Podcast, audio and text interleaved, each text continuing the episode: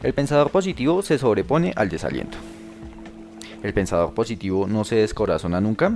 Claro que sí, es un ser humano, sujeto a las alzas y bajas de los estados de ánimo, pero no se mantiene descorazonado porque ha aprendido a manejar este sentimiento. El espíritu es variable, una mezcla de luces y sombras, alzas y bajas, alegría y melancolía, una variación rítmica de niveles. Es más fácil dejarse llevar de la fase descendente del ciclo que mantener el, el espíritu en la fase ascendente. Pues esto último exige deseo, voluntad y esfuerzo, junto con un patrón de pensamientos elevados.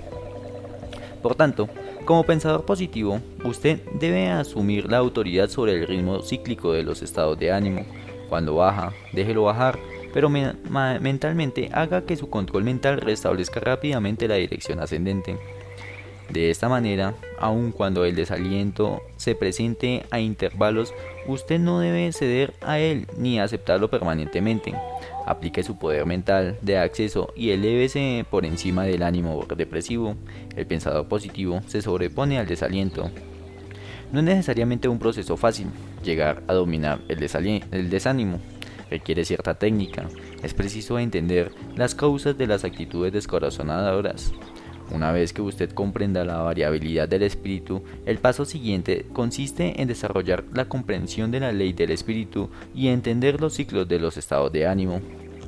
En segunda, debe usted estudiar técnicas prácticas y eficaces de aceleración espiritual. Debe investigar y experimentar con diversos levantadores de ánimo, hasta que encuentre procedimientos que le den buenos resultados y sean adaptables a las características especiales de su personalidad. En este capítulo le voy a recomendar algunas técnicas prácticas para vencer el desaliento, que me han ayudado a mí y a otras personas. Las puede ensayar usted por separado o en combinación. Por la experimentación llegará a una metodología antidesánimo que le dará dominio perpetuo sobre las acometidas del pesimismo que amenazan su espíritu positivo y entusiasta. Esta es la recomendación en tu antidesánimo número uno. Usted tiene que querer realmente vencer el desaliento. Así es, así es de sencillo. Tiene que tener la voluntad de curarse de esa tendencia al descorazonamiento. Pero se me pregunta, ¿y quién no va a querer liberarse del hábito del desanimarse. ¿Quién que esté en sus cabales no va a querer desenterrar de su vida el desaliento? La respuesta es que tal vez son pocos los que están siempre. No, como decimos, en sus cabales. Es decir, que todos somos un poco faltos de lógica, todos somos una mezcla de razón y sin razón, no siempre pensamos cuerdamente. Podemos utilizar el desaliento para encubrir nuestro fracaso y racionalizar nuestra incapacidad para actuar con éxito.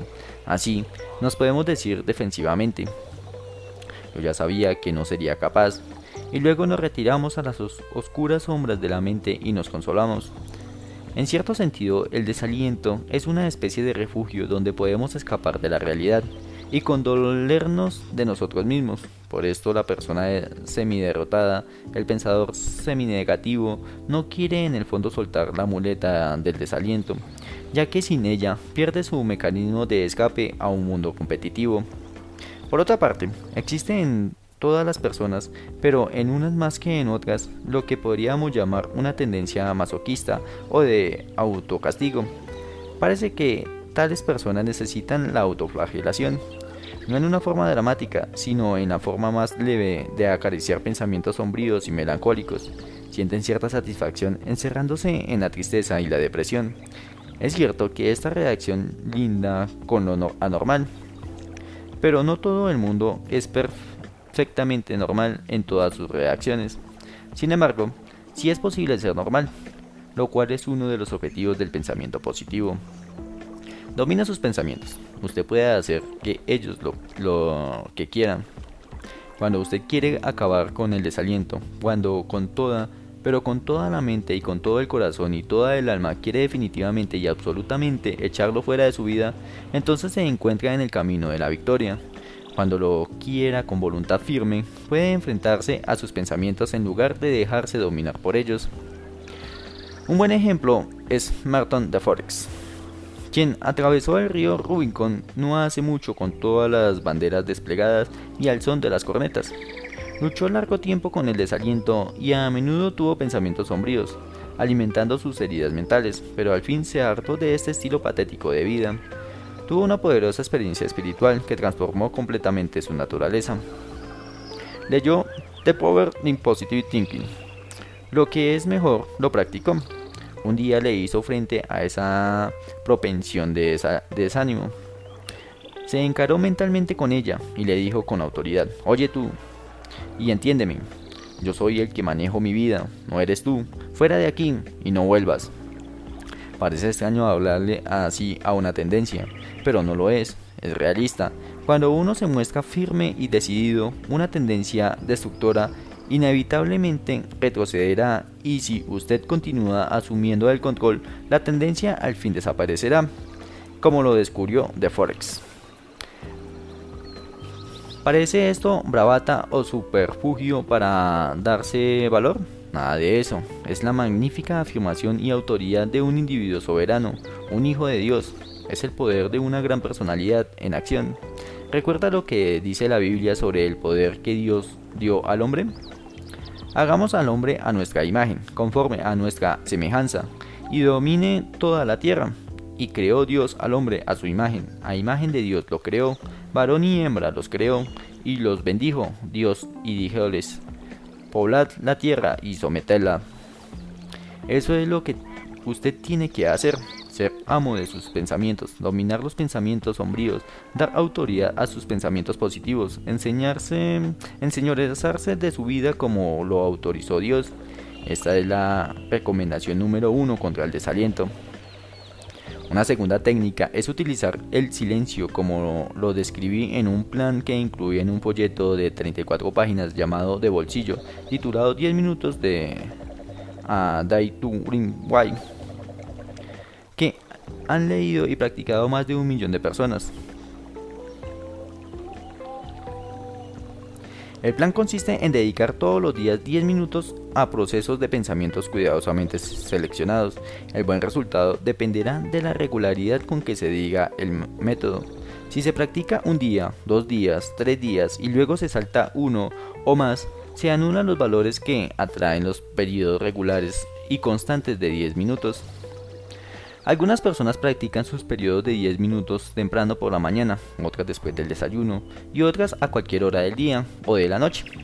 No se recomienda rigidez en esta práctica, pero el periodo de 10 minutos se debe observar en cualquier momento durante las 24 horas de cada día. Si el plan se sigue con regularidad, pronto se observarán los resultados beneficiosos. Todos creemos que, debido a las circunstancias, tenemos que pasar algunas cosas, pero el que seriamente quiera seguir un camino mejor tiene que establecer la regla de no dejar pasar un solo día sin observar el periodo de 10 minutos. Enciérrese en un cuarto a puerta cerrada y siéntese tranquilamente. Si suena el teléfono, no conteste. Tampoco haga caso al timbre de la puerta. No permita que nadie interrumpa el silencio espiritual profundamente creativo que va a experimentar en los 10 minutos siguientes. Recuerde las sabias palabras de Thomas Carl. El silencio es el elemento en que las grandes cosas se conciben. Observe escrupulosamente el silencio. Dirija sus pensamientos a Dios. Piense solamente en Él. Durante cinco minutos, imagíneselo como un Padre sabio, bondadoso, amante. Diga estas palabras. Silencio, silencio. Padre celestial, Padre bondadoso, Padre mío. Imagíneselo así y luego diga, el Dios grande, el Dios amante, el Dios protector. Enseguida agregue, Jesucristo, Señor mío y Salvador. ¿Me está ayudando ahora? Si sigue estas instrucciones al pie de la letra, se verá inundado de un sentimiento de paz. Durante los cinco minutos siguientes, imagínese que ha depositado el desaliento en la tranquilidad eterna, en el silencio perdurable de la gran mano de Dios. Suéltelo, vea cómo Dios lo toma en sus manos. Él sabrá lo que hace. Al proceder en esta forma, usted barre de su mente las sombras oscuras. La luz llena todos los rincones de su mente. Ahora puede pensar con más claridad. Surgirán a la conciencia ideas con las cuales usted podrá vencer felizmente el descorazonamiento. Siendo joven, pasé por un periodo de desaliento. Cruzaba el Atlántico después de unas vacaciones y, no pudiendo dormir, me vestí y subí a la cubierta del barco. La oscuridad era profunda y estuve observando hasta que poco a poco las sombras se fueron tornando grises. Luego apareció en el horizonte, por oriente, un débil resplandor rosado, seguido de un destello del sol naciente. Largos haces de luz recorrieron la superficie del mar. En este momento ocurrió un milagro. El gran disco del sol pareció saltar fuera del agua y estallar en toda su gloria.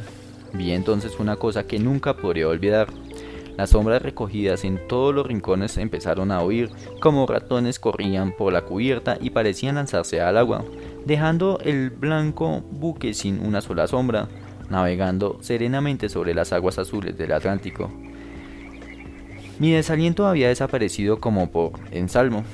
Cuando el desaliento empieza realmente a dominarlo, el pensador positivo emplea un tercer método para sustraerse a sus efectos, hacerse oír de alguien. Esto lo ayuda a volver a una actitud normal. Recuerdo que un día mi secretario entró a mi oficina y me dijo que una señora quería verme. ¿Quién es? ¿Tiene cita? No tiene cita ni sé quién es. Aunque me ha dado el nombre. Dice que pasaba por la calle y vio su nombre en la cartelera, que es una pensadora positiva, pero se encuentra en dificultades y piensa que tal vez usted le pueda ayudar. Está bien, que pase. Hablaré con ella. La dama que entró era una mujer práctica y comenzó así. Muchas gracias por recibirme sin cita previa. Le diré brevemente de qué se trata. Luego usted me puede aconsejar y yo me marcharé y no lo molestaré más. A pesar de su aire afectado de desenvoltura, se veía preocupada. Procedió enseguida a hablar sin interrupción. Había estado estudiando para hacerse pensadora positiva. Me han ascendido muchas desgracias y dificultades dijo, y por más que he hecho por sobreponerme, el desaliento casi me ha acabado con mi actitud positiva. Expresó su creencia en que si lograba vencer ese desánimo, podría volver a encarrilarse y manejar la situación. Desahóguese, le dije, yo estoy dispuesto a ayudarla, de modo que hable con toda libertad. Ventile el desaliento, yo escucharé y cuando usted termine veré qué le puedo recomendar que le sea útil. La dama entonces echó fuera todos sus problemas, sin repetir como hacen los que no tienen bien organizadas las ideas, sino más bien en orden. Evidentemente sabía pensar, y supuse que debía ocupar algún cargo importante. Después de hablar de corrido cosa de 30 minutos, consultó súbitamente su reloj y dijo, ah, le he quitado muchísimo tiempo, perdóneme, me ha ayudado muchísimo, no olvidaré su bondad para con una desconocida. Y con esto se marchó tan rápidamente como había entrado, me dejó pensando en qué le había yo ayudado a ella. Al fin comprendí que le había ayudado únicamente oyéndola, y ella se había ayudado a sí misma desahogándose. Cuando se le acumule a usted el desaliento y amenace a aplastarle el espíritu y frustrar su actitud positiva, busque a alguna persona comprensiva de que quiera escucharlo de forma creativa. Arroje fuera toda esa masa de pensamientos sombríos que ha ido acumulando para poder funcionar bien. La mente tiene que liberarse de la carga de pensamientos negativos, inclusive el desaliento. Años después, cuando yo hablaba ante una reunión de motivación, encontré en la fila de personas que esperaban para hablar conmigo después de la conferencia a una señora que me habló de este episodio. Ese día me dijo, usted me ayuda a salir delante de un momento crítico y desde entonces gracias a Dios siempre he permanecido a flote. Ese es nuestro oficio, ayudar a los demás a salir a mantenerse a flote. Naturalmente, no hay que esperar que el solo acto de escuchar elimine siempre el desaliento con tanto éxito como en el caso que he narrado, pero el hecho de que así haya ocurrido en las circunstancias apuntadas muestra la validez del proceso de desahogar la mente. Voy a darles una fórmula práctica de tres puntos para liberarse de la depresión y el desaliento. 1. Échelo fuera rezando. 2. Hablando de él. Y 3. Pensando. Ventílelo orando al gran Dios que escucha y comprende. Hable con alguna persona que esté dispuesta a escuchar y comprender. Finalmente, válgase de su propia razón y piense cómo liberarse. El secreto es hablar del problema con Dios, con otra persona y consigo mismo. Este proceso mental y espiritual de eliminar los pensamientos descorazonadores si se lleva a cabo racionalmente y no emotivamente, tiene un poderoso efecto curativo.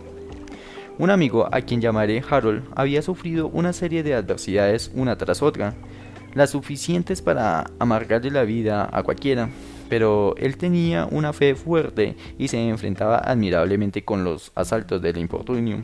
Era un pensador aplomado que no culpaba emotivamente a Dios cuando las cosas marchaban mal. Pensaba que en gran parte él mismo tenía la culpa de sus desgracias. Lo demás, decía, es apenas la manera de rebotar las cosas. uno tiene que esperar algunos reveses.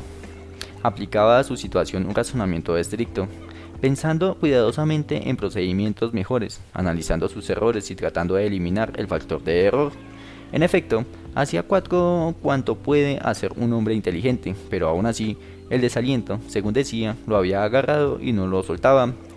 Lenta pero seguramente estaba sucumbiendo a la depresión que se le iba infiltrando en su pensamiento y centro de control, y su vigorosa fe comenzaba a flaquear. Pero súbitamente Harold emprendió una acción correctiva. Esta frase no es suya ni mía, se la oí a mi amigo Jim Cannon y con frecuencia la he citado. Cuando se la oí usar a Jim, me llamó la atención su sabiduría. En realidad, la única manera de salir de una situación derrotista es hacerle frente a esta con entereza, sentido común y guía espiritual, y emprender una acción correctiva. La palabra clave es acción. La acción adecuada corrige como es debido. Y este es un hecho importante. Lo que importa no es lo que suceda a usted, sino lo que usted piense acerca de lo que le ha sucedido. Cuando usted empieza a pensar a derechas objetivamente en vez de emotivamente, positiva y no negativamente, puede emprender resueltamente una acción correctiva puesto que el pensamiento es una cosa que ocurre en su mente y que usted puede controlar si tiene la voluntad de controlarlo, y el desaliento es una acumulación de pensamientos sombríos. Usted puede escoger entre abrigar tales pensamientos y arrojarlos fuera de usted. Esa fue la conclusión práctica a que llegó mi amigo. Y le pareció sensata porque cuando los ordenó a los pensamientos desalentadores que salieran, le obedecieron. Por supuesto, trataron de oponer resistencia, pero los enfrentó con energía y finalmente los dominó.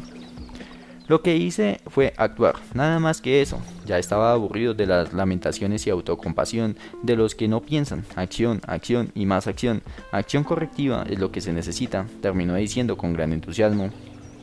¿Qué clase de acción? le pregunté. ¿Cuál fue su acción correctiva? Parece que primero tomó la forma de una acción física. Dejó de repantigarse en una silla a repasar sus desdichas preguntándose por qué tenía que ser él la víctima.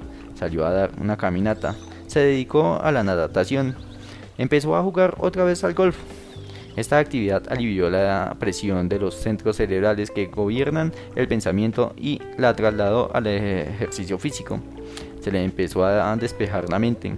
Se sintió mejor, la sangre empezó a pulsar en sus venas y su ritmo cardíaco mejoró. Al dar sus caminatas y dedicarse a otras actividades corporales, estaba actuando y comenzó a pensar con interés, no con desconsuelo. Las ideas surgían en su mente. Un día llegó al momento en que exclamó jubilosamente, soy muy capaz de salir de este pantano. Recuperó su entusiasmo normal no inmediatamente desde luego, pero no tardó tanto como se habría podido esperar. Cuando una persona emprende una acción correctiva con vigor y decisión, las cosas empiezan pronto a mejorar. La acción física fue seguida por una elevación de la actitud mental y el proceso de pensamiento. Harold examinó una por una las dificultades o contratiempos y se preguntó qué le decía cada uno, recordando una sentencia que yo había citado en uno de mis libros, la gran afirmación de W. Clement Stone. Para toda desventaja hay una ventaja correspondiente. Así, pues, mi amigo buscó escrupulosamente y diligentemente las ventajas en lo que parecían irremediables desventajas. Lo sorprendió hallar bastantes que posteriormente se convirtieron en éxitos. Con este nuevo espíritu positivo todo parecía mejor, y las cosas, en efecto, empezaron a mejorar para él. La acción había expulsado la burla inercia creada por su negativa actitud mental de desaliento. Un viejo amigo de Harold que se encontró con él le dijo, hacía mucho tiempo no te, no te veía, ¿dónde te has escondido? Me he estado curando las heridas, repuso Harold, pero gracias a Dios ya estoy saliendo de un mal paso. Haces bien en darle gracias a Dios, dijo el otro. Yo he descubierto que la oración y la alta la alabanza lo sacan a uno de cualquier dificultad o circunstancia desoladora. Harold dijo que lo que lo de la oración le parecía bien, pero que no entendía aquello de la alabanza. Entonces el amigo le declaró su fe en que las adversidades son la manera de que Dios se vale para enseñarnos algo y ayudarnos a crecer había descubierto que alabando al Señor se abren nuevos significados de la adversidad. Harold aceptó esta nueva idea y agregó la acción de orar y alabar a su acción positiva, física y mental. Descubrió que en esta forma un plan equilibrado de acción correctiva alzaba todavía más la oscura cortina del descorazonamiento. Al fin, retornó a su condición normal si Harold no hubiera usado el tratamiento de acción correctiva, la alternativa podría haber sido el fracaso y la desintegración. Pero no ocurrió así. Este hombre no fracasó ni se dejó derrotar por la adversidad, sino que respondió rompiendo nuevas marcas. Su historia me hizo acordar de otro viejo amigo, el finado J.C. Penning egregio comerciante que alcanzó un éxito notable, habiendo salido de la pobreza y a pesar de que la adversidad lo persiguió durante una gran parte de su triunfal carrera, lo conocí muy bien y un día se me ocurrió hacerle esta petición. Por favor, dígame en una sola frase cuál ha sido el secreto de su éxito en la vida. Se lo puedo decir en cuatro palabras, repuso. La adversidad y Jesucristo. Me explicó que la adversidad no había hecho hombre y que Jesucristo había sido un salvador y su guía. El recuerdo que conservó de J.C. Paney, que vivió hasta más allá de los 90 años, es el de un hombre feliz, un hombre que derivaba su felicidad de su recia fe de cristiano, Solamente una vez lo vi descorazonado y deprimido a raíz de una de las grandes adversidades de su vida de negocios. En esa ocasión se hundió en las profundidades del desaliento y del desconsuelo. Pero entonces oyó cantar en la distancia un viejo himno favorito, aquel que dice, no desmayes, ocurra lo que ocurra, Dios proveerá. Súbitamente se evaporó su desaliento y como por milagro se vio libre de sus afectos devastadores. Años más tarde, cuando me correspondió hablar en sus funerales, se cantó ese mismo himno, en cumplimiento de su última voluntad. Él creía que Dios proveería y que Jesucristo estaba a su lado. Con esa fe venció el desaliento. J.C. Penning era un pensador positivo convencido y practicante, y había llegado a hacerlo por los contratiempos y por la fe en que Dios auxiliará a todo el que piense y tenga fe. El pensamiento positivo es indispensable para los procesos garantizados de mantener alto el espíritu, tan alto que el descorazonamiento no pueda penetrar. El pensador positivo es creativo, sereno, objetivo. En cualquier situación en que se encuentre, nunca lo apabullan los problemas, porque sabe que cada problema tiene la semilla de la solución, que toda dificultad encierra alguna gran posibilidad. Por tanto, para él un problema no es malo en sí, algo que hay que evitar o ahuyentar, sino un estímulo o una oportunidad que contiene algún bien inherente. Cuando al pensador positivo se le presenta un problema aparentemente difícil, no se asusta. Ciertamente no lo descorazona ninguna falta de capacidad para manejarlo, sino que, por el contrario, le hace frente, cree que puede contener sorprendentes y grandes valores y humildemente sabe que él posee la capacidad de descaer esos valores. Los problemas forman a los hombres, forman a las mujeres, forman la vida.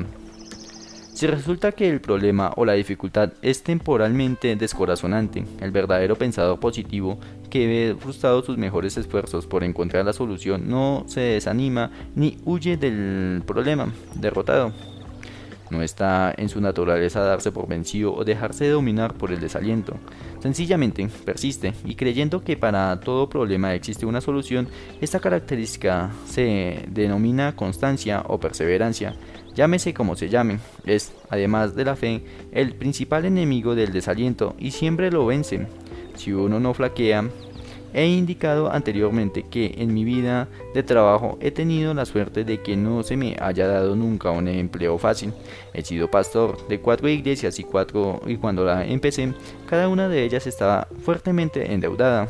Su feligresía era escasa y su futuro, lejos de ser prometedor, era más bien incierto. Había pues tocado fondo, pero el fondo es un buen lugar para comenzar pues que el único camino para salir de él es hacia arriba. No me cansaré de recalcar este hecho. Si usted se encarga de un puesto que, ya está alto, tiene que conservarlo allí o llevarlo a un nivel superior. A mi modo de ver, esto no ofrece la misma satisfacción que tomar un puesto que está caído, tal vez muy caído, y subirlo, subirlo mucho. Sin duda, esto es una suerte. Ahora bien, tengo que reconocer que esos cuatro empleos hubo épocas en que me sentí muy alicaído, pero en cada una de esas iglesias encontré personas de quienes aprendí mucho y de esas situaciones formé la técnica del pensamiento positivo. Los problemas, las dificultades y la adversidad son grandes maestros.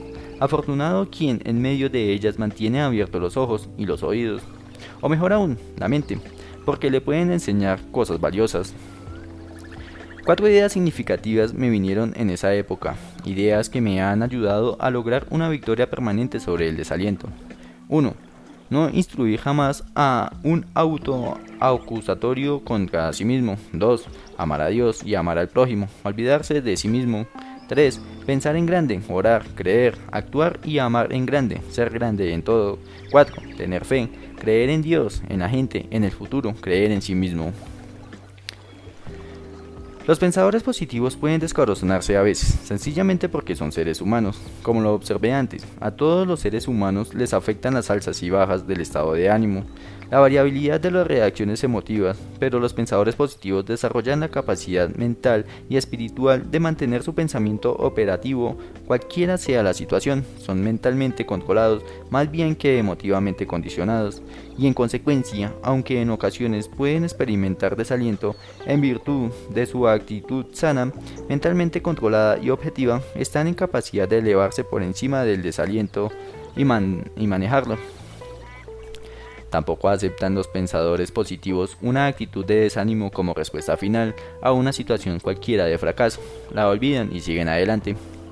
A bordo de un avión, cuando me dirigía a cumplir el compromiso de hablar ante una convención de negocios, me senté al lado de un individuo muy agradable que dijo ser el principal orador de la misma reunión en que yo tenía que hablar. Yo creía que yo era el principal, le dije riendo, y entonces me explicó que él era un humorista un cómico, y me mostró un volante en que se anunciaba como el expositor más gracioso, el hombre más chistoso del mundo. Una de las leyendas decía, agárrese del asiento porque los puede hacer caer de la risa. Otra era, téngase los hijares para que no revienten. Créame, le dije, confío en que me toque a mí primero. No me gustaría hablar después de usted, pero resultó que, en efecto, a él le tocó primero. El maestro de ceremonias, al presentarlo no se mordió la lengua, empleó las más extravagantes hipérboles y le aseguró al público que se iba a divertir como nunca. Pero sin duda se le fue la mano.